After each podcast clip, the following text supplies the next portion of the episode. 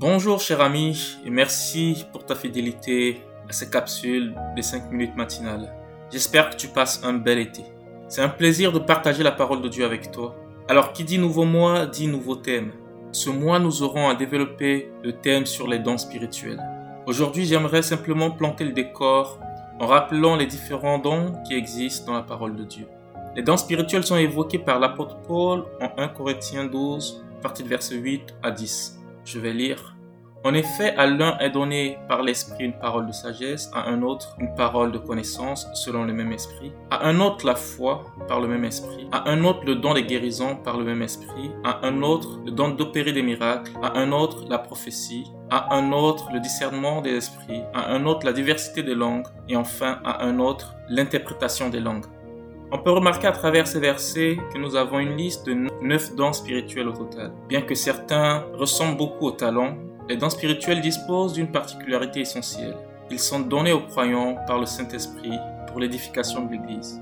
Pour t'aider à bien les distinguer, je les ai classés en trois catégories. Nous avons les dons de parole, les dons de puissance et les dons d'inspiration.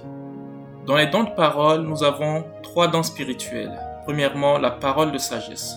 Ce don se matérialise par une révélation soudaine d'une solution à un problème une situation complexe. C'est une parole qui tombe à pic et qui a souvent pour but d'aider et d'exhorter son prochain. Le deuxième don dans cette catégorie des dons de parole est la parole de connaissance. Dieu communique surnaturellement à une personne une connaissance concernant la situation de quelqu'un ou un fait caché à notre perception naturelle. Le troisième don dans cette même catégorie est le discernement des esprits. Comme son nom l'indique, il permet d'identifier l'auteur d'une manifestation surnaturelle ou de connaître la nature de l'esprit qui inspire, anime, agite ou tourmente une personne. Dans la catégorie dons de puissance, nous avons aussi trois dons spirituels. Premièrement, le don de foi. Il est communiqué par le Saint-Esprit. Il consiste à prononcer une parole, un ordre ou un commandement avec autorité et certitude. Le deuxième don que nous avons dans cette catégorie de puissance est le don de guérison. Son but est de secourir, consoler, et restaurer ceux qui sont éprouvés par la maladie, en montrant aux hommes que celui qui les guérit n'est pas l'homme, mais Jésus lui-même. Le troisième de cette catégorie est le don de miracle. C'est le pouvoir accordé par le Saint-Esprit d'accomplir des actes puissants et surnaturels.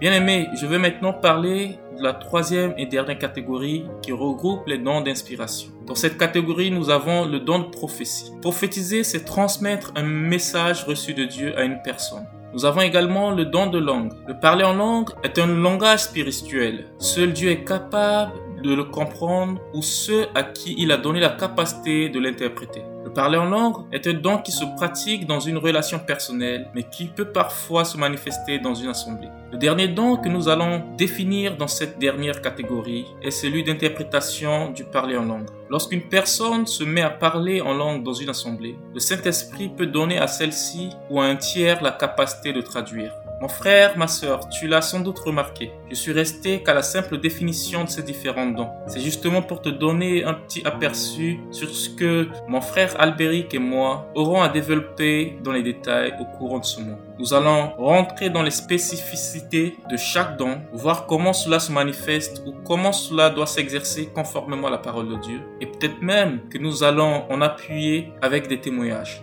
Ce qu'il faut retenir, c'est que tous ces dons sont attribués selon la volonté de Dieu. On ne les choisit pas, dans le sens où on regarde dans la liste et on va choisir un don et nous l'attribuer nous-mêmes, car c'est le Saint-Esprit qui les distribue. Cependant, tu peux aspirer à ces dons comme le dit 1 Corinthiens 12, 31.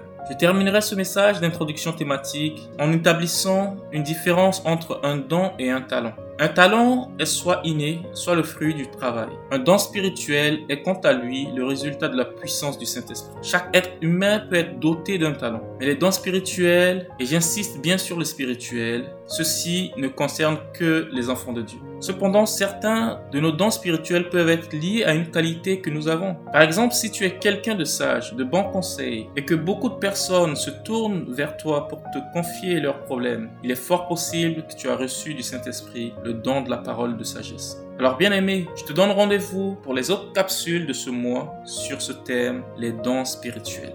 Que Dieu te bénisse et que ce mois te soit agréable et favorable. Excellente semaine, ton frère Joseph.